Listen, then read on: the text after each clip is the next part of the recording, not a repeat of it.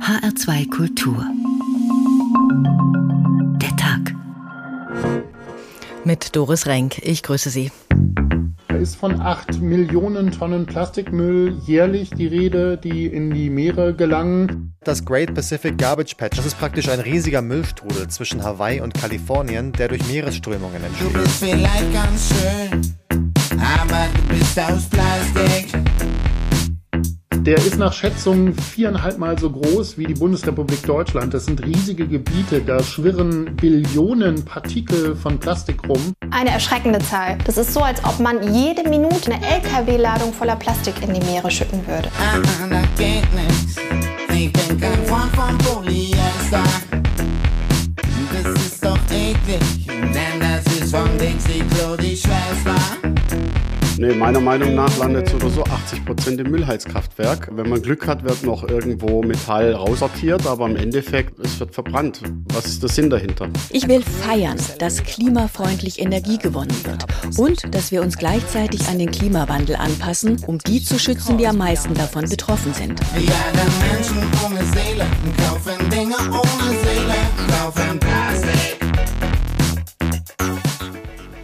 Vor 50 Jahren gab es die erste UN-Umweltkonferenz. Das wird nun unter dem Motto Ein gesunder Planet für alle in Stockholm gefeiert und es wird Bilanz gezogen. Diese Bilanz könnte den Anwesenden allerdings die Feierlaune vermiesen. Denn in den letzten 50 Jahren hat sich die Situation verschärft. Die Weltbevölkerung ist massiv angewachsen. Es wird immer mehr Raubbau an der Natur betrieben. In den Meeren schwimmen immer weniger Fische, aber umso mehr Plastikabfälle. Das Artensterben ist in vollem Gange. Wird zu viel geredet und zu wenig gehandelt? Was bringen all die Umweltkonferenzen und was tut Deutschland, um weniger Müll zu produzieren und mehr zu recyceln? Wir schauen auf altbekannte Probleme und neue Lösungsansätze. Patient Planet, was hilft gegen die nachhaltige Vermüllung? Diese Frage stellt der Tag heute. Nur eine Erde, das war das Motto, als auf Initiative Schwedens 1972 eine kleine Gruppe zusammenkam und in Stockholm die Zukunft der Umwelt des Menschen diskutiert hat. Und jetzt schauen wir erstmal nach Nairobi und eben nicht nach Stockholm, denn in Nairobi hat das UN-Umweltprogramm seinen Sitz. Dieses Programm, was damals in Stockholm auf den Weg gebracht wurde und das kurz UNEP heißt, United Nations Environment Program. Warum diese wichtige Organisation so im Abseits angesiedelt ist in Nairobi und was sich in den letzten 50 Jahren getan hat, das erzählt uns Antje Dikans. Das Umweltprogramm der Vereinten Nationen UNEP ist in Nairobi in einem modernen Bau untergebracht. Solarzellen auf dem Dach, viel Glas und ein Garten, der sich mitten durch den Innenbereich zieht. Als UNEP vor 50 Jahren in Ostafrika angesiedelt wurde, gab es viele Kritiker dieses Standorts. Zu weit weg vom Hauptsitz der Vereinten Nationen in New York hieß es. Doch inzwischen hat sich der UN-Sitz etabliert, meint Udo Fenchel. Er ist Mitglied einer Delegation, die über die nötigen Investitionen der UN in Kenia entscheiden soll. Es ist ja praktisch das einzige UN-Hauptquartier im globalen Süden, wie das so schön heißt. Und von daher ist es wichtig, dass es hier ist und es sollte auch so bleiben. Und ehrlich gesagt habe ich den Eindruck, dass die das hier auch sehr gut machen. Für die kommenden Jahre sieht UNEP drei Schwerpunkte für die Arbeit. Klimawandel, Umweltverschmutzung und Artensterben. Dagegen solle zusammen mit den Mitgliedsländern vorgegangen werden, sagt Exekutivdirektorin Inga Andersen auch wenn es eine Herausforderung sei, alle ins Boot zu holen. 193 different opinions, 193 member states. 193 unterschiedliche Meinungen, 193 Mitgliedstaaten. Niemand hat gesagt, dass das leicht wäre. Das ist es nie, wenn sich so viele absprechen müssen. Aber es ist der einzige Weg. Ich kann keinen Zauberstab schwingen und dann funktioniert alles. Nein, wir müssen jede Stimme am Tisch anhören. Eine halbe Milliarde Milliarde Dollar hat das Umweltprogramm jedes Jahr zur Verfügung. Es ist dafür vor allem von freiwilligen Abgaben der Mitgliedsländer abhängig. Als das Programm vor 50 Jahren gegründet wurde, war Umweltschutz schon ein Thema. Aber so wichtig wie heute wurde er noch nicht genommen. Darum ist UNEP in der Hierarchie der Vereinten Nationen nicht auf den oberen Ebenen angesiedelt. Versuche, das Programm aufzuwerten, scheiterten immer wieder, sagt Marianne Beisheim von der Stiftung Wissenschaft und Politik in Berlin. Die Mitgliedsländer wollten ihre Zustimmung dazu nicht geben. Das sind zum einen die Entwicklungs- und Schwellenländer, die sich Sorgen machen, dass das eben ihre Entwicklungsinteressen behindert, aber auch Schwellenländer und Industrieländer, die sich nicht in ihre souveränen Entscheidungen mit Blick auf ihre wirtschaftliche Entwicklung hineinreden lassen wollen. Und ja, dann klappt das eben nicht. Erfolgversprechend für die Zukunft wäre es nach Meinung der Expertin, wenn die Programme der Vereinten Nationen noch mehr zusammenarbeiten. Hilfreich dabei mag sein, dass der frühere UNEP-Chef Achim Steiner inzwischen das UN-Entwicklungsprogramm leitet. Er hat noch immer einen direkten Draht nach Nairobi und könnte daran mitwirken, dass sich die Wünsche der jetzigen Chefin Inge Andersen für die nächsten 50 Jahre erfüllen. Ich will feiern, dass klimafreundlich Energie gewonnen wird und dass wir uns gleichzeitig an den Klimawandel anpassen, um die zu schützen, die am meisten davon betroffen sind. Das Artensterben in den Ozeanen und an Land soll gestoppt werden. Wir sollten dann in einer Welt ohne Umweltverschmutzung leben. Wir wissen, wie das geht. We should be living in a pollution-free world. We know how to do this. Wir wissen vielleicht, wie es geht, aber wir nutzen dieses Wissen nicht unbedingt. Werner Eckert ist Redaktionsleiter Umwelt und Ernährung beim SWR. Er hat schon von vielen Umwelt- und Klimakonferenzen berichtet. Guten Abend, Herr Eckert. Hallo, guten Abend nach Frankfurt. Jetzt haben wir also dieses kleine Jubiläum heute, Stockholm plus 50. Welchen Stellenwert hat dieses Treffen? Das ist eine Zweitagesveranstaltung, die doch eher einen Schaucharakter hat. Äh, Schweden hat angeboten, das zu machen. Die UNO ist darauf ähm, zurückgekommen. Man feiert sich selbst ein bisschen, aber es gibt keine ernsthaften Verhandlungen und ähm, es sind auch keine neuen ähm, Ansagen beim Umwelt- oder Klimaschutz zu erwarten von diesem Treffen. Hm, jetzt haben wir gerade im Beitrag gehört, der Stellenwert von UNEP äh, ist nicht so besonders hoch angesiedelt bei der UNO. Warum verändert sich das nicht? Ähm, die Gründe wurden da genannt. Es gibt eben ähm, einerseits Angst vor dem Ökokolonialismus, also die Entwicklungsländer haben einfach Sorge, dass ihnen unter dem Deckmantel des Umweltschutzes dann doch wieder äh, gesagt wird, was sie zu tun haben von den Reichen. Und bei den Industrie- und Schwellenländern ist es halt die Angst um die Wirtschaft, ähm, die verhindert, dass man eine international starke Umweltorganisation haben will. Zuletzt ist das eben gescheitert, diese Organisation aufzuwerten 2012 beim Rio Plus 20 Gipfel, ähm, der noch eine richtig große Klimakonferenz, äh, eine richtig große Umweltkonferenz war. Mhm. Rio 1992, das ist ja auch die Umweltkonferenz, von der heute noch gesprochen wird.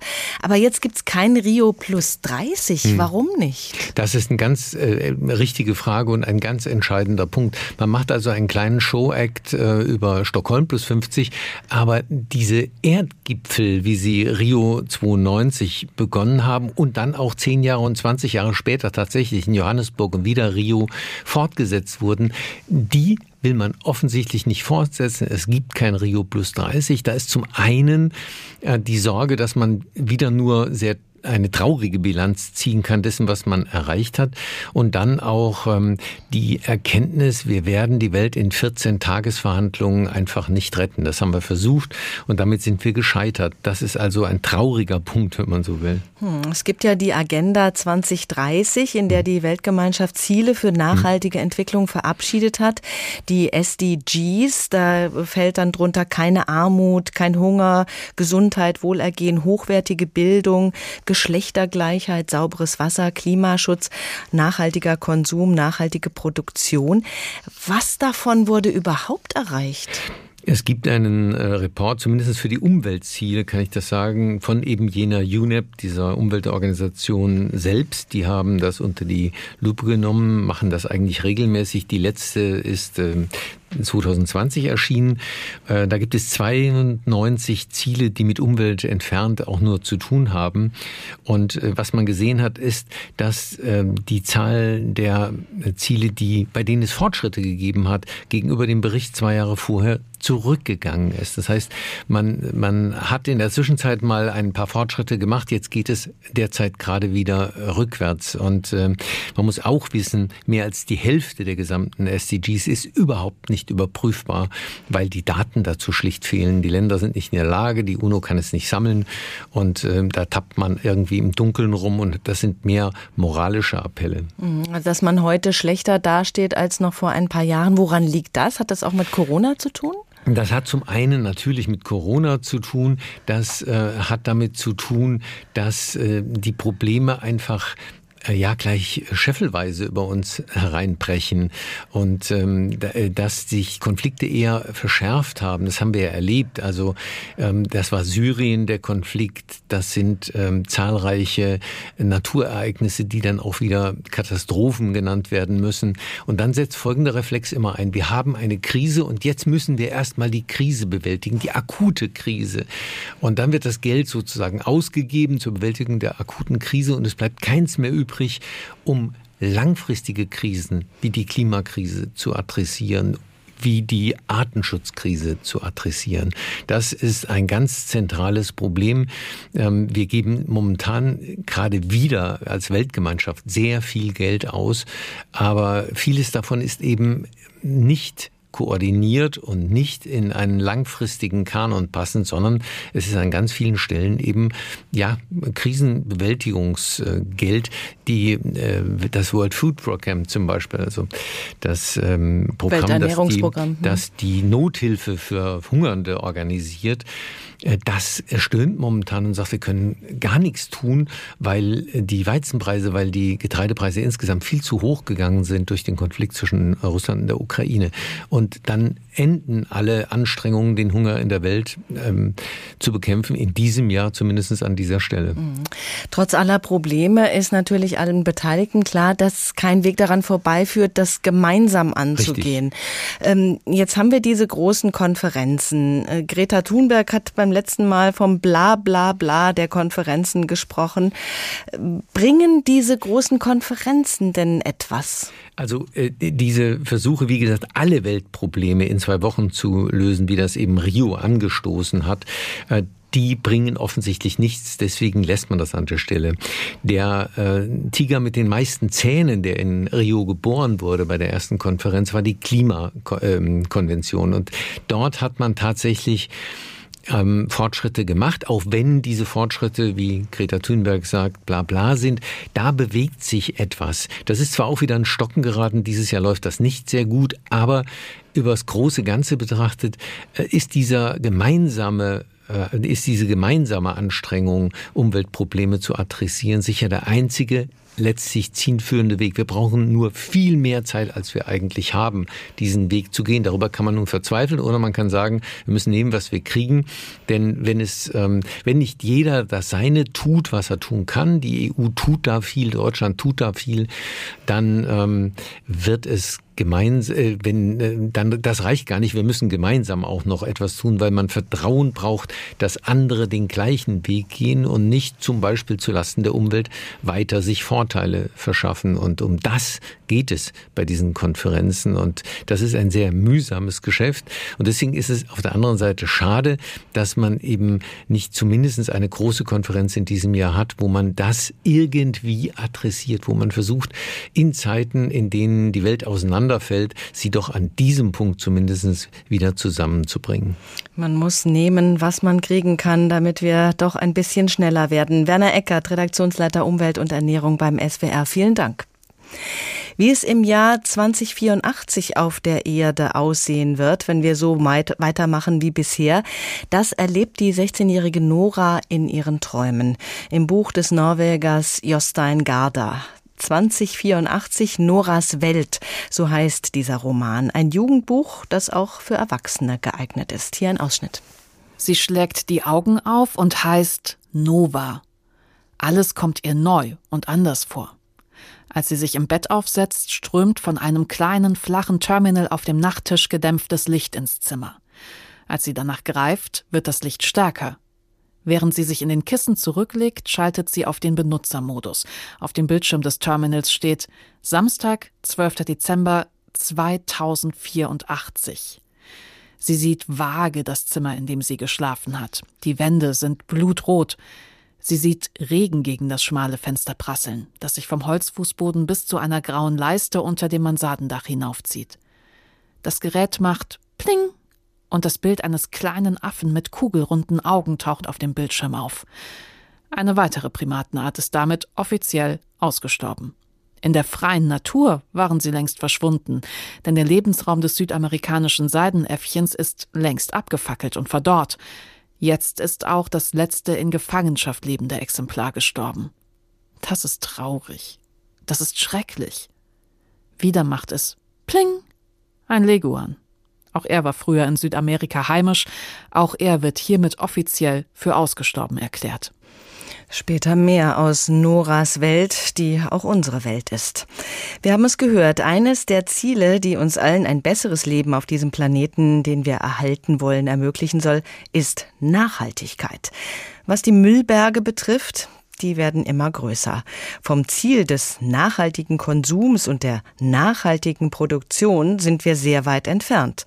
Ursula Mayer über das, was wir so alles wegschmeißen. Unser Müllberg wächst. Das zeigen Zahlen des Statistischen Bundesamtes. Die letzten stammen allerdings aus dem Jahr 2020. Damals wurden bei privaten Haushalten insgesamt 40 Millionen Tonnen Haushaltsabfall eingesammelt, 1,6 Millionen Tonnen mehr als im Jahr zuvor. Was in den letzten zwei Jahren an Müll dazugekommen ist, man weiß es nicht. 2020 fielen jedenfalls pro Kopf rund 480 Kilo Haushaltsmüll an, im Vergleich zu den Jahren davor etwas mehr. Das könnte mit der Corona-Pandemie zu tun haben. Denkt man daran, dass die Bundesregierung damals die ersten Einschränkungen verhängt hat, Restaurants, Gaststätten und Cafés schließen mussten. Mara Hanker, Geschäftsführerin der Industrievereinigung Kunststoffverpackungen aus Bad Homburg, erklärt. Die Gastronomie konnte gewisse Einbußen wettmachen, indem sie dann außer Haus verkauft hat. Das hat zu mehr Verpackungen geführt. Zum Kaffee to go kam das Schnitzel to go, getragene Masken, benutzte Corona-Tests. Die Corona-Pandemie brachte ganz neuen Müll mit sich, auch neuen Plastikmüll. Ein Trend, meint Verbandssprecherin Hanker. Natürlich ist es schon so, dass einfach der Anteil der Kunststoffverpackungen in den letzten Jahren und Jahrzehnten deutlich zugenommen hat. Wasser wird zunehmend in Plastikflaschen verkauft, Milch im Tetrapack, Joghurts im Plastikbecher, selbst Tiernahrung wird oft in Kunststoff verpackt, sagt Hanker und ergänzt. Zum Beispiel in den letzten 30 Jahren haben wir viel mehr Haustiere in Deutschland, viel mehr kleine Hunde, für die wir auch kleine Portionen brauchen, viel mehr Katzen die uns Gesellschaft leisten. Das heißt, dass alleine der Markt für Tiernahrung ganz massiv gewachsen ist. Dazu boomt der Onlinehandel. Egal ob Computerbildschirme oder Sneakers, alles wird verschickt, auch in Plastik. Im Schnitt sorgt jeder Bundesbürger für 39 Kilogramm Plastikmüll pro Jahr, heißt es beim Online-Portal Statista. Unter Europas größten Plastikmüllproduzenten kommt Deutschland damit auf Platz 4. Immerhin haben sich die Deutschen angewöhnt, ihren Hausmüll zu trennen. Nach Angaben des Statistischen Bundesamtes führen sie mittlerweile sogar fast 70 Prozent dieses Mülls dem Recycling zu. Sie nutzen dafür die Papiertonne, Biotonne, Wertstofftonne oder Glascontainer.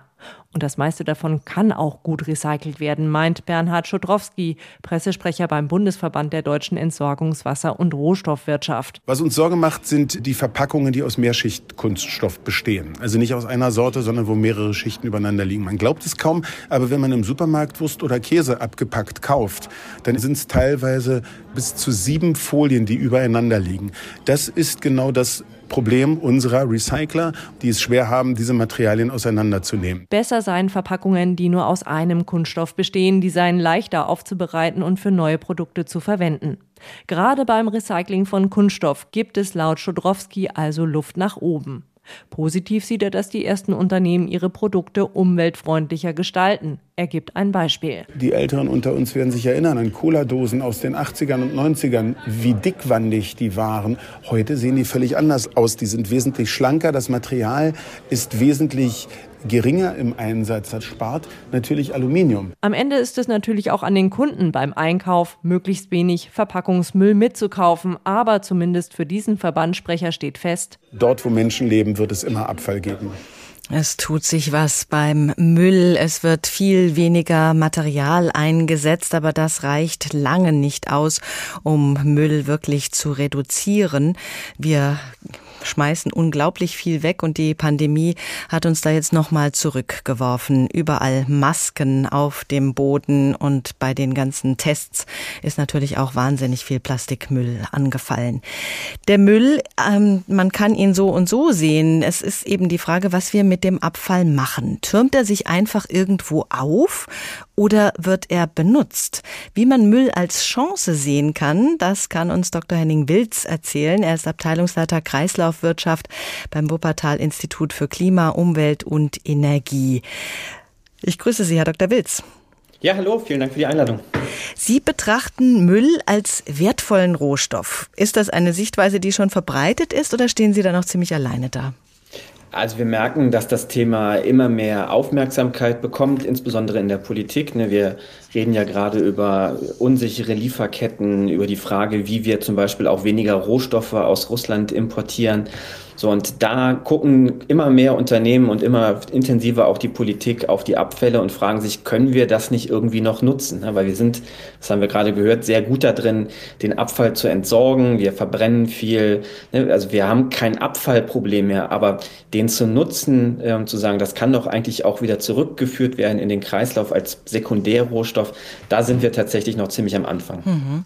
Wofür lässt sich der Müll nutzen? Also die Müllheizkraftwerke sind ja auch im ähm, in gewissem Maße eine Nutzung. Äh, beim Recycling, wo werden da bisher Chancen vertan? Also wir hatten gerade das Thema Kunststoff. Ähm, die, unsere Kunststoffverpackungen, von denen wir ja immer mehr haben, sind gerade mal zu etwa 10 Prozent aus recyceltem Material. Also da sind noch ganz viel äh, Verbesserungsmöglichkeiten. Dafür brauchen wir bessere Produkte, aber wir brauchen auch andere Sammelsysteme. Wir brauchen bessere Recyclingtechnik.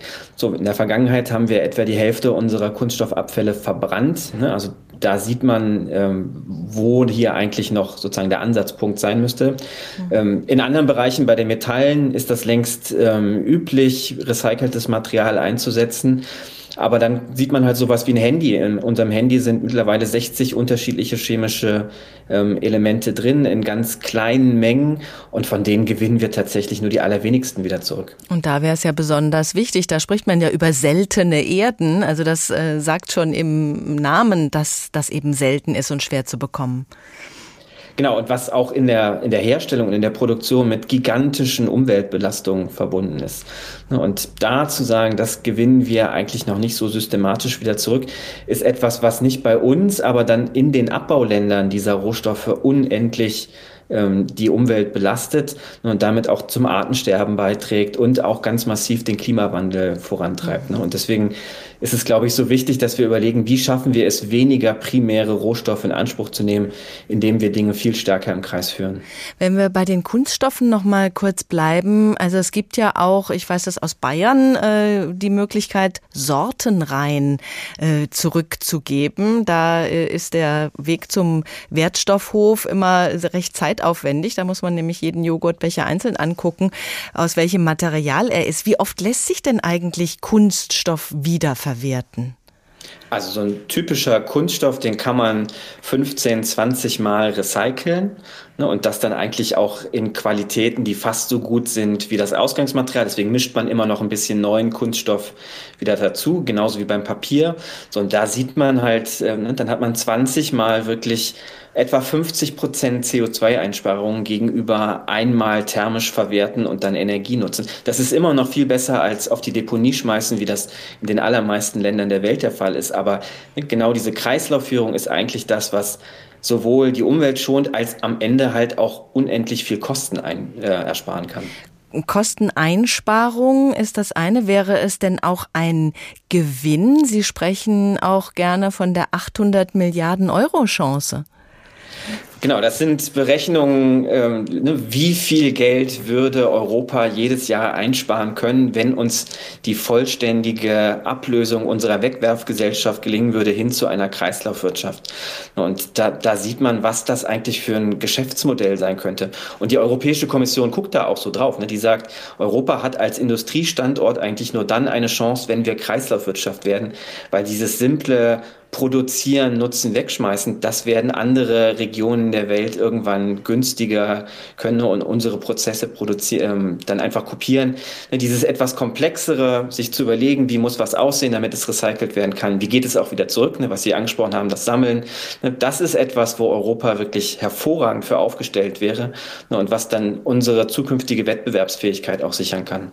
Wenn der Müll so wertvoll ist, wäre es dann Unsinn, ihn zu vermeiden? Nein, ähm, also aus ökologischer Sicht ist der allerbeste Abfall genau der, der nie entstanden ist. Ne, und nur wenn das nicht geht, sollte man ihn recyceln und wenn das nicht geht, sollte man ihn verbrennen. Das macht keinen Sinn, das gegeneinander auszuspielen. Ne. Wir brauchen da eine eine viel stärker integrierte Kreislaufwirtschaftsstrategie. Das steht jetzt zum Glück auch zum allerersten Mal im Koalitionsvertrag drin für Deutschland. Und ähm, da müssen wir an ganz vielen Stellschrauben drehen. Äh, ne? Wir müssen das Reparieren unterstützen. Wir müssen auch Verpackungslösungen ähm, unterstützen, die am Ende weniger Abfall ähm, verursachen. So, das, das ist ein ganz dickes Brett, aber es ist ein absolut notwendiges Brett. Hm, da sind Sie sehr positiv, was diese Wiederverwendung auch angeht. Was ist mit Giftstoffen und auch mit Mikroplastik, das ja überall inzwischen zu finden ist in der Umwelt?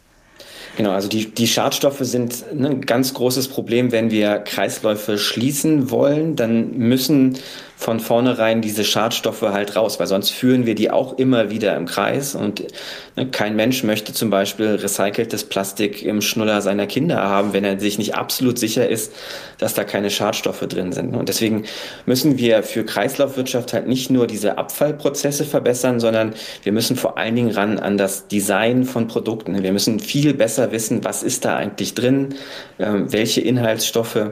So, und auch das ist was, was die Europäische Kommission über sogenannte digitale Produktpässe jetzt verbessern möchte. Ne? Der Recycler soll am Ende die Chance haben, genau zu sehen, was war da eigentlich drin, wie muss ich das am besten recyceln.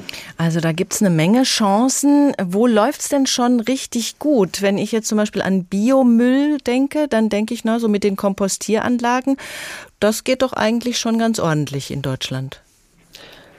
Ja, die haben wir leider noch überhaupt nicht so flächendeckend, äh, wie man sich das wünschen würde. Wir haben ähm, ne, gerade bei den Sammelsystemen riesige Probleme mit Störstoffen in den Bioabfällen. Ich glaube, da ist es ähm, dann auch an den Recyclern, den Leuten nochmal klarer zu erklären, ne, was ist wirklich der Vorteil, was hat man davon, ähm, sich auch zu überlegen, wie belohnt man, ähm, wenn die Leute sich wirklich Mühe geben. Ähm, sobald der mal gesammelt ist, ne, dann haben wir dafür sehr, sehr gute Prozesse in Deutschland. Müll als Chance. Dr. Henning Wilz, ganz herzlichen Dank.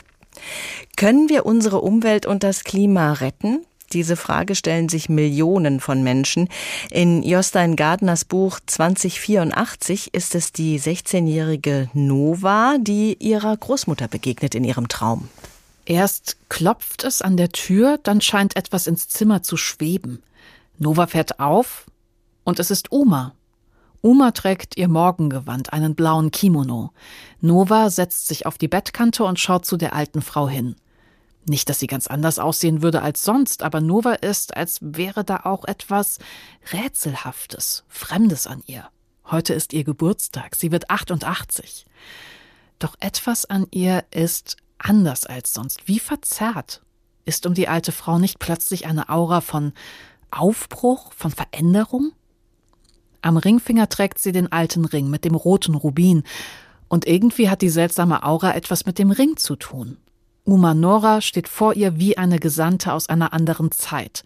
Sie nimmt den roten Edelstein zwischen ihre runzligen Finger, als wolle sie damit spielen. Die alte Frau zieht den Holzstuhl vom Schreibtisch heran und setzt sich Nova gegenüber. Sie sagt, Heute werde ich dir von den Vögeln erzählen, die damals in den Bergen gelebt haben. Weißt du, ich kann immer noch das wehmütige Flöten des Goldregenpfeifers hören. Du brauchst mir gar nichts zu erzählen, sagt Nova bitter. Höchstens, wie alle diese Vögel wieder zurückkommen können. Sie schaut die Urgroßmutter an. Das Gesicht der alten Frau spricht von tiefer Trauer.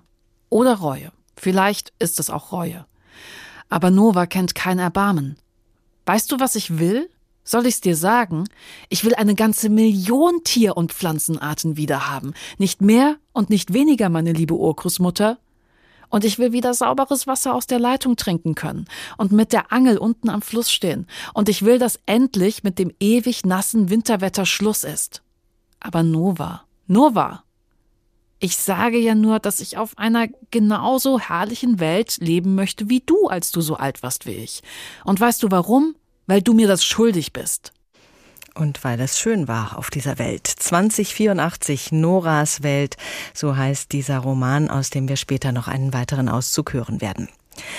Es ist schon erstaunlich, dass die Menschheit erst vor 50 Jahren angefangen hat zu begreifen, dass das Wachstum auf diesem Planeten endlich ist, dass die Natur sich unter dem Einfluss des Menschen verändert, und zwar so verändert, dass die Menschen darunter leiden.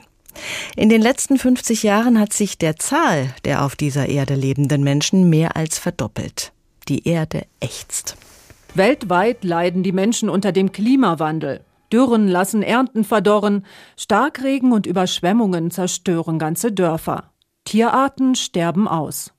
Anfang März tagte die fünfte UN-Umweltversammlung in Kenias Hauptstadt Nairobi. Trotz Jubiläum, Exekutivdirektorin Inge Andersen war nicht zum Feiern zumute, wie sie in einem Video sagt.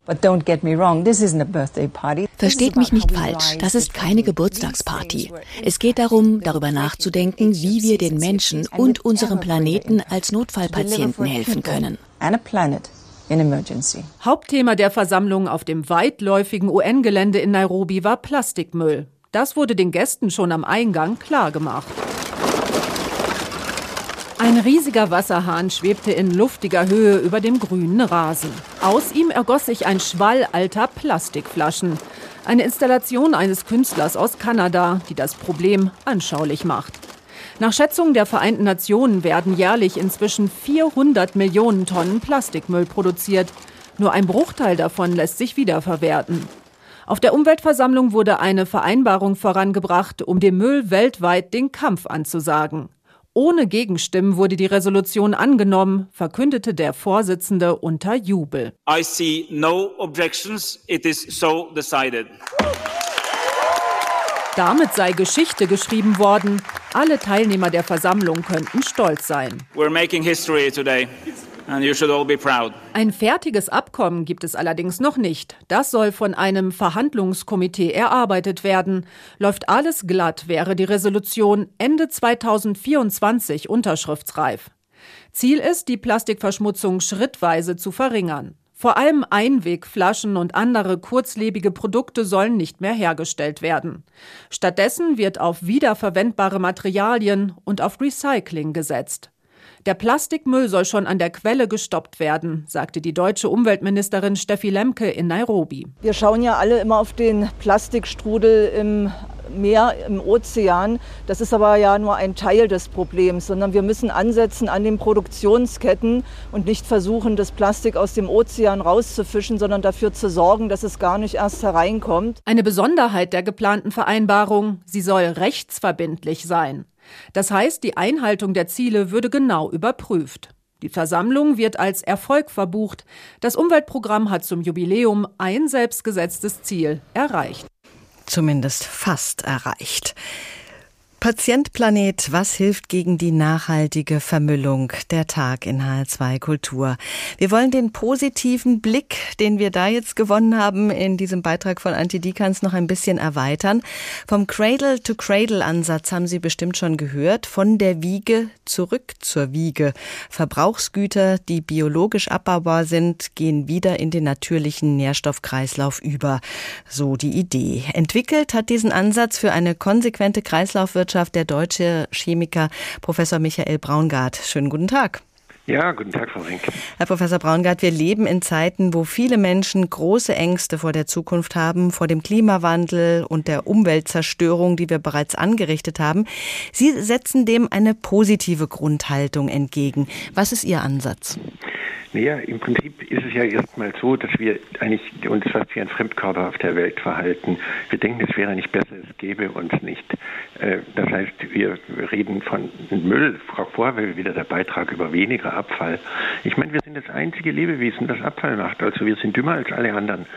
Wir wollen klimaneutral sein. Frankfurt möchte klimaneutral sein 2040. Welche Dummheit. Ich, ich komme ja auch nicht nach Hause und sage, ich bin jetzt kinderneutral. Ja, ich will doch gut für meine Kinder sein. Ein Baum ist doch auch nicht klimaneutral, er ist gut fürs Klima. Es hat uns mit, mit unserer Religion zu tun, also falsch verstanden natürlich. Im Islam und Christentum sagt die Religion, die Menschen sind böse und nur Gott kann sie durch seine Gnade erlösen sozusagen. Aber aber äh, dann äh, können wir gar nicht gut sein, wir können höchstens neutral sein. Wir denken, wenn wir weniger Abfall machen, wie gerade zu hören war, würde wir was Gutes für die Umwelt tun, wenn wir weniger Energie verbrauchen. Das wäre aber so, wenn ich sagen würde, ich schlage mein Kind heute nur fünfmal anstatt zehnmal, damit schütze ich mein Kind. Das ist absurd. Wir müssen lernen, dass wir alles zu Nährstoff machen. Wenn die Dinge verschleißen, Dinge, Schuhsohlen, Bremsbeläge, Autoreifen, all das, was Mikroplastik macht zum Beispiel, dann muss es so gemacht werden, dass es biologisch nützlich ist, nicht nur nicht giftig. Wenn es, halt, wenn es aber nur genutzt wird, Fernseher, Waschmaschinen, Radios, die werden ja nicht verbraucht, die werden nur genutzt, dann sind es technische Nährstoffe. Also alles ist Nährstoff für biologische oder technische Kreisläufe. Das heißt, wir müssen alles äh, nutzen, wir müssen äh, intelligent an die Sache rangehen, aber äh, in Ihrem Ansatz müssen wir nicht weniger haben. Naja, die Natur ist ja auch nicht, dass sie spart, vermeidet, verzichtet, reduziert. Wenn sie genügend Energie hat, dann ist sie immer verschwenderisch. So wie ein Kirschbaum im Frühling, der spart nicht, der vermeidet nicht, der reduziert nicht. Er ist nicht effizient, sondern effektiv. Das heißt, wir denken, es sei Schutz, wenn wir weniger zerstören. Da hat aber die DDR die Umwelt besser geschützt, einfach durch Ineffizienz. Also wenn wir das Bestehende optimieren, wie jetzt auch wieder bei dieser absurden Konferenz in Nairobi, wo man dann meint, man müsste die Recyclingraten erhöhen, dann macht man nur das Falsche perfekt und damit perfekt falsch. Nein, man müsste zum Beispiel PVC als Kunststoff verbieten, weil damit kann der Plastikabfall überhaupt nicht irgendwie als Öl wiederverwendet werden, zurückgewonnen werden, nichts dergleichen. In Ägypten liegt meterhoch Plastik rum. Ich habe das gerade untersucht. Und weil da PVC dabei ist, kann niemand das Zeug noch nicht mal verbrennen. Das heißt, äh, wenn man, wenn man das Falsche nur ein bisschen weniger falsch macht, dann macht man es umso gründlicher falsch. Und darum geht es eher darum zu fragen, was ist das Richtige? Also Dinge zu machen, die nicht weniger schädlich sind, sondern nützlich. Also nicht den ökologischen Fußabdruck zu minimieren, sondern einen großen Fußabdruck zu haben, der aber ein Feuchtgebiet wird. Also wo die anderen Lebewesen sich freuen, dass es uns gibt. Mhm. Aber was bedeutet das konkret, wenn wir es ganz richtig machen? Äh, dann müssen wir Plastik gar nicht mehr benutzen, zum Nein, Beispiel? wir müssen erst fragen, was ist das Richtige und nicht das ganz richtig machen, denn sonst mache ich das Falsche richtig. Also die, ich erhöhe den Recyclinganteil in der Plastikflasche. Na toll, ich musste erst mal fragen, warum Plastik überhaupt? Ich muss fragen, was ist das Richtige für 10 Milliarden Menschen? Und dann komme ich zu anderen Lösungen. Das heißt, ich muss darauf gucken, dass zum Beispiel Schuhsohlen, Bremsbeläge so gemacht sind, dass das, der Abrieb nützliches Mikroplastik bietet, wo dann die äh, Pilze, Bakterien, Algen sich anlagern können. Jetzt ist das Sondermüll und wir essen mit jeder Auster und jeder Muschel mindestens 1500 Plastikteile, bis zu 40.000 Plastikteile. Das heißt, man hat nur das Falsche perfekt gemacht. Die Reifen halten heute doppelt so lange. Jetzt ist im Main, finden wir 54 Prozent des Mikroplastiks des Reifenabrieb. Vorher blieb es auf der Straße, jetzt wird es eingeatmet und gelangt die Gewässer. Man hat also das Falsche perfekt gemacht. Man muss zuerst fragen, was ist gesunder Abrieb? Wenn es verschleißt, muss es in biologische Systeme gehen. Es geht also nicht um Abfallvermeidung, denn dann denke ich ja immer noch an Abfall, sondern es geht darum, alles als Nährstoff zu verstehen. Wenn ich sage, denke nicht an ein rosarotes Krokodil, dann denkst du genau an ein rosarotes Krokodil. Nein, wir sagen, denke, dass alles nützlich ist, alles Nährstoff. Warum sollen wir dümmer sein als alle anderen Lebewesen? Die Biomasse der Ameisen ist etwa viermal höher als die der Menschen. Der Kalorienverbrauch entspricht etwa 30 Milliarden Menschen. Die Ameisen sind wichtig für den Planeten.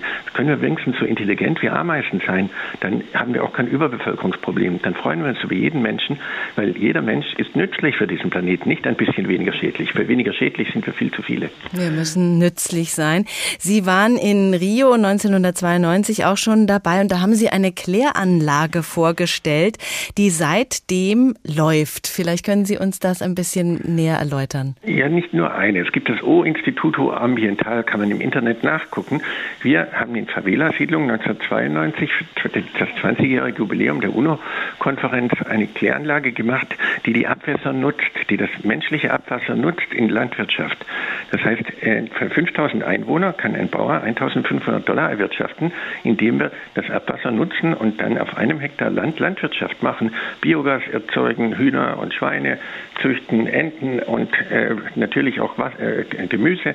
Und das Nebenprodukt ist sauberes Wasser. Und das Wasser ist dadurch völlig steril davon, weil die Natur praktisch den Abbau macht und alles wird Nährstoff. Ich verstehe, dass wir sehr weit davon weg sind. Wir befassen uns letztlich, dass wir auf dem Planeten sind. Das gibt unsere Religion praktisch vor. Davon, es gibt kein Biosiegel in der ganzen westlichen Welt, das erlaubt, dass meine eigenen Nährstoffe wieder eingesetzt werden können. Damit verliert selbst Demeter-Landbau als bester Biolandbau bis zu zwei Tonnen Boden pro Hektar und Jahr, weil mein eigenes Pipi nicht verwendet werden kann. Wir denken, es ist nur gut, wenn es uns eigentlich nicht gäbe. Ich habe das erst richtig begriffen, als ich mal zwei Jahre in China gearbeitet habe. Wenn man in China zum Essen eingeladen ist, äh, auf dem Land, dann erwarten die Leute bis heute, dass man so lange bleibt, bis man die Toilette aufsucht. Denn es gilt als unhöflich zu gehen und die Nährstoffe mitzunehmen. Denn man ist ja zum Essen eingeladen worden, nicht zum Nährstoffdiebstahl. Also wir haben nie begriffen, dass wir die Eingeborenen dieses Planeten sind. Aber inzwischen gibt es von diesem Cradle to Cradle schon über 11.000 Produkte auf der Welt. Es gibt Teppichböden, wo man den Leuten keinen Teppichboden mehr verkauft, sondern zehn Jahre Fußbodenverpackungsversicherung oder Schreibtischstühle, wo man den Leuten eben nur zehn Jahre gesundes Sitzen verkauft oder Fenster, wo man nur durchgucken und Wärmedämmung verkauft. Dann kann der Hersteller das Beste machen. Und inzwischen, die Kommissionspräsidentin verwendet immer unser Beispiel unserer neuen Waschmaschine. Man verkauft also keine Waschmaschine mehr, sondern nur noch eben 3000 Mal waschen. Dann kann der Hersteller anstatt 80 billige Kunststoffe, die man natürlich nicht recyceln kann, die sind nie dafür erfunden worden, nur noch vier Kunststoffe. Und diese vier Kunststoffe kann man praktisch endlos verwenden, weil dafür sind sie genau entwickelt worden. Also das ist die Biosphäre und für die Technosphäre haben wir viele andere Produkte entwickelt, die perfekt in biologische Systeme gehen können. Zum Beispiel, wir sagen immer so leicht rassistisch, die Leute im Süden haben kein Umweltbewusstsein. Nein, sie haben die falschen Verpackungen. Wir haben zum Beispiel eine Eiscremeverpackung entwickelt, die ist bei Raumtemperatur eine Flüssigkeit. Die ist nur eine Folie, wenn sie gefroren ist. Die kann ich an jeder Stelle der Welt wegschmeißen. In, innerhalb von zwei Stunden baut sie sich ab und sie enthält noch Blumensamen, dass ich durch das Wegwerfen die Artenvielfalt unterstützen kann. Also diese Kläranlage setzt das perfekt um. Und inzwischen haben wir über 150 solche Anlagen gebaut. In Haiti sind auf UNO-Initiative jetzt über 100 Anlagen gebaut worden, weil man damit die Cholera-Ausbreitung und, und verhindern kann. Kann man nachgucken. O-Instituto Ambiental. Und das eigentlich Schöne ist, in den Favela-Siedlungen geht auf jeden Fall die Verbrechensrate drastisch zurück. Denn wenn die Leute eine gemeinsame Aufgabe haben, dann bringen sie sich nicht gegenseitig um. Aber das Wichtigste ist, wir haben das falsche Ziel. Äh, also das 1,5 Grad Ziel bedeutet, dass der Planet nur zwei Generationen später zugrunde geht. Mhm. Wir brauchen ein anderes Ziel. Wir müssen erreichen, dass im Moment sind 420 Teile Kohlendioxid in eine Million Luftteilen äh, im Kubikmeter drin dazu. Ja, jetzt äh, müssen wir erreichen, dass auf eine Million äh, äh, äh, Teile Luft nur noch 280 äh, Teile CO2 drin sind. Es muss doch jedem einfallen, dass jetzt der Planet sich zerstört, dass jetzt die Gletscher abschmelzen. Für Hamburg bedeutet der jetzige Gehalt an Treibhausgasen ein Anstieg von über 22 Metern. Und das, das ist nur eine Frage, wann. Ja. Das heißt, wir müssen das zurückholen. Das heißt, wie wäre es, wenn die Stadt Frankfurt sagt, hey, in zehn Jahren werden wir nur noch äh, Plastik aus dem Kohlendioxid der Erdatmosphäre nehmen. Dann habe ich sofort 150 junge Leute, die mitmachen. Wenn ich sage, oh ja, wir erhöhen den Recyclinganteil Anteil um drei Prozent, dann ist es nur auf der Titanic zu sitzen mit dem Esslöffel anstatt mit dem Teelöffel. Das hilft nicht viel. Viele Ideen vom Professor Michael Braungart. Wir können nützlich sein, nicht weniger schädlich. Sie haben uns viel auf den Weg mitgegeben zum Nachdenken. Vielen Dank. Was können wir tun, um die Erde zu erhalten? Jostein Garder lässt seine Leser nicht verzweifelt zurück. Wir hören noch mal rein in das Gespräch zwischen der 16-jährigen Nova und ihrer Großmutter. Die alte Frau sieht ängstlich und traurig aus, aber gleich darauf fällt Nova sich selbst ins Wort. Ach, was red ich für einen Unsinn? Das ist doch alles Quatsch. Man kann ja sowieso nichts mehr ändern. Hab ich recht, Oma? Oder willst du mir erzählen, dass es irgendeinen Geist in der Flasche gibt, der uns noch helfen kann? Oma versucht sich gerade hinzusetzen. Fast sieht es so aus, als hätte sie Angst, ihre Urenkelin könnte sie ins Gesicht schlagen, mit der Faust. Aber dann sagt die alte Frau, ja, Nova? So etwas Ähnliches wollte ich dir erzählen. Aha? Die alte Frau spielt wieder mit dem geheimnisvollen Rubin und wirft dabei einen verträumten Blick auf ihre Urenkelin. Vielleicht bekommt die Welt ja wirklich noch eine Chance. Die kleine geschrumpfte Uma, was redet sie denn? Aber da ist doch dieser verschwörerische Ton, der etwas so Ansteckendes hat, dass Nova die Stimme senkt und fragt, wie meinst du das? Soll das heißen, es gibt eine Art genialen Trick? Umas Augen funkeln, als sie energisch nickt. Dann lächelt sie listig. Sie sind Freundinnen, doch, das geht. Man kann mit seiner eigenen Urgroßmutter befreundet sein. Uma war schließlich auch mal 16. Wer nicht? Die Frage ist nur, was sie beide ausrichten können. Nova schaut die blutroten Wände und dann Uma in ihrem blauen Kimono an. Dann sagt sie, vielleicht können wir in die Zeit zurückrufen und die, die vor uns gelebt haben, bitten, ein wenig mehr Rücksicht auf ihre Nachkommen zu nehmen. Wir müssen eben nur so laut rufen, dass sie uns auch wirklich hören. Die alte Frau schüttelt den Kopf.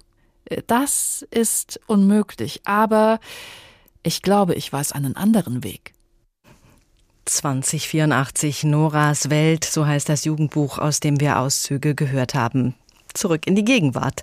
Fast sechs Millionen Tonnen Müll fallen Jahr für Jahr in Hessen an. Die Hälfte stammt aus Haushalten und Kleinbetrieben, landet also bei den Müllabfuhren. Das bedeutet, dass jeder Mensch in Hessen jährlich fast 500 Kilogramm wegwirft.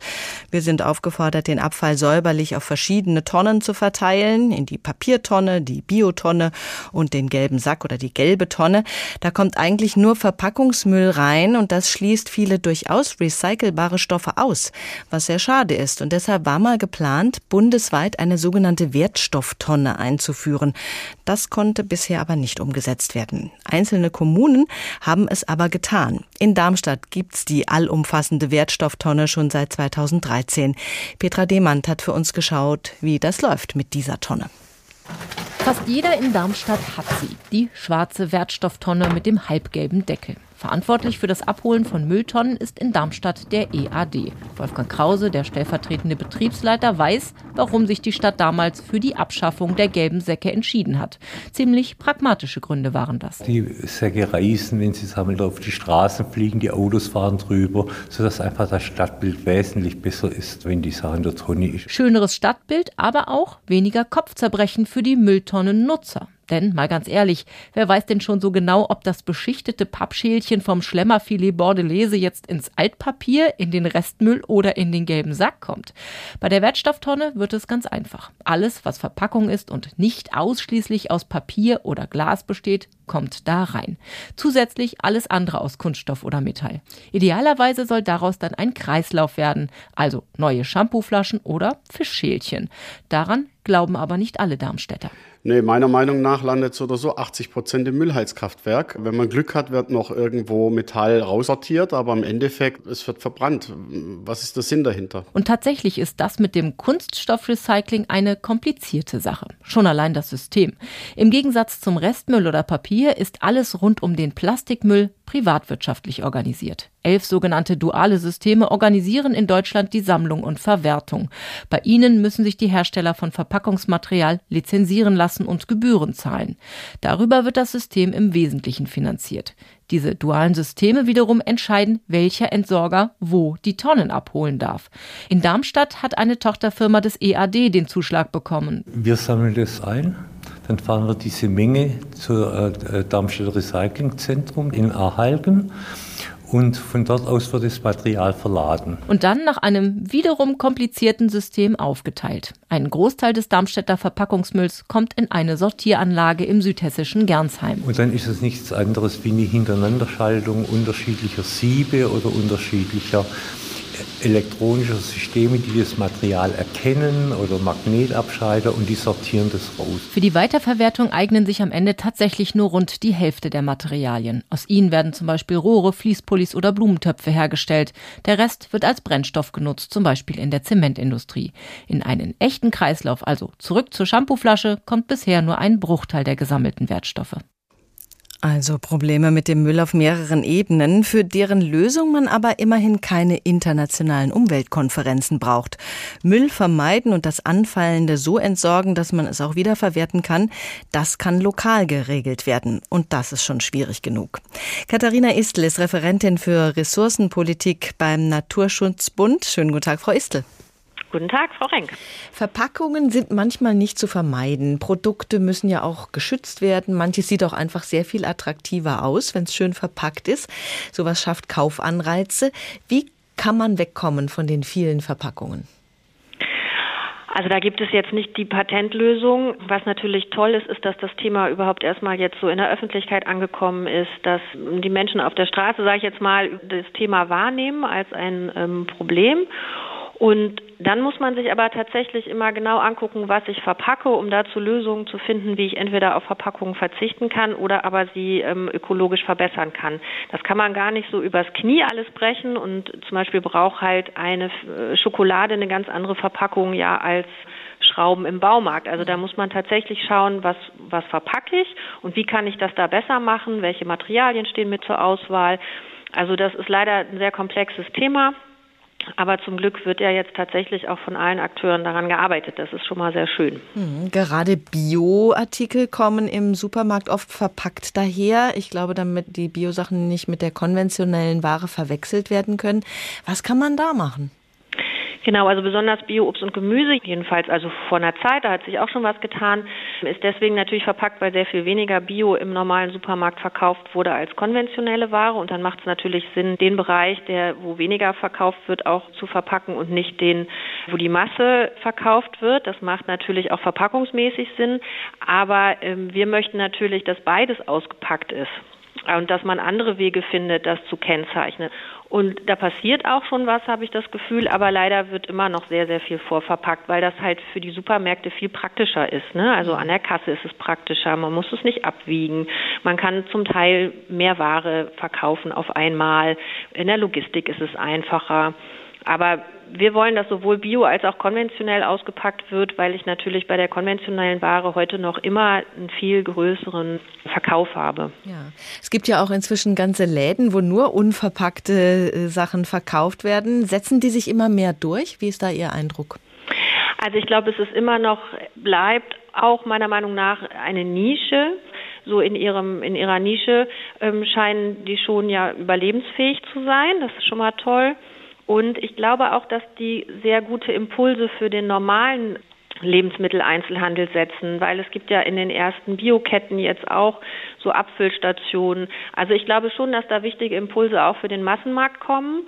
Jetzt das Einkaufen im Unverpacktmarkt ist natürlich, ähm, das machen sicherlich auch in Zukunft eher die geringere Anzahl von Leuten. Aber die Impulse sind ja auch sehr wichtig. Es werden ja immer noch viele Plastiktüten verwendet. Viele Handelsketten bieten keine mehr an. Nur ist es denn umweltfreundlicher, auf Papiertüten umzusteigen?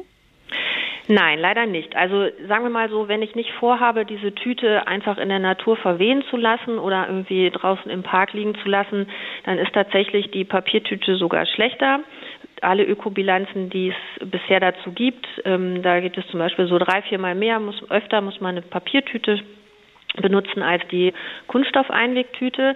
Deswegen ist es ganz wichtig, dass man grundsätzlich seine eigene Tasche mitbringt oder einen Rucksack und nicht quasi dann ähm, denkt, so mit einer Papiertüte, das ist jetzt unproblematisch. Sie ist sogar problematischer als die Plastiktüte. Mhm. Die To-Go-Becher sind so ein Riesenthema, wo jeder eigentlich was tun kann. Äh, man muss nicht unterwegs Kaffee trinken, oder?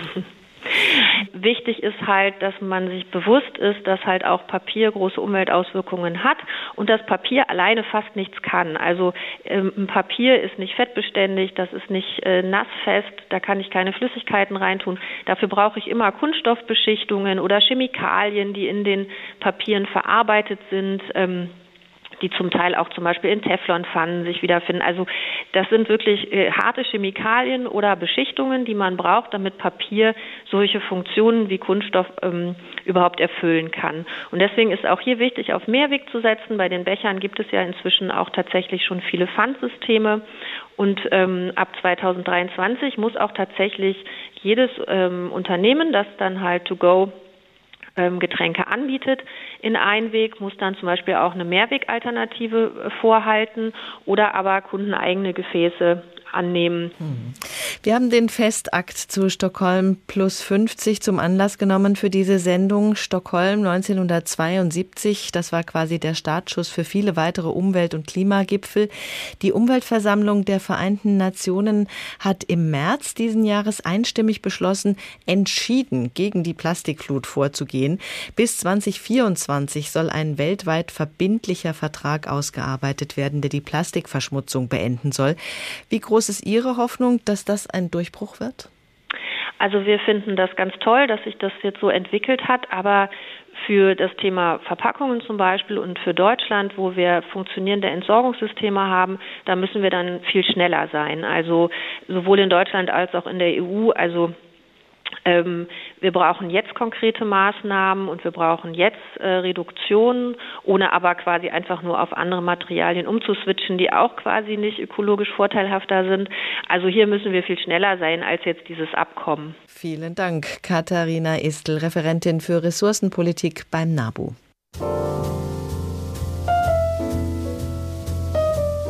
Patient Planet. Was hilft gegen die nachhaltige Vermüllung? Das hat unsere Sendung der Tag heute gefragt. Schnelle Lösungen liegen nicht auf dem Tisch, aber das ist die gute Nachricht. Jeder kann was tun. Sofort und jeden Tag. Mein Name ist Doris Renk. In der Redaktion waren diese Woche außerdem Karen Fuhrmann, Tamara Marschalkowski, Bianca Schwarz und Dorothee Schuler. Den Tag finden Sie als Podcast in der ARD Audiothek.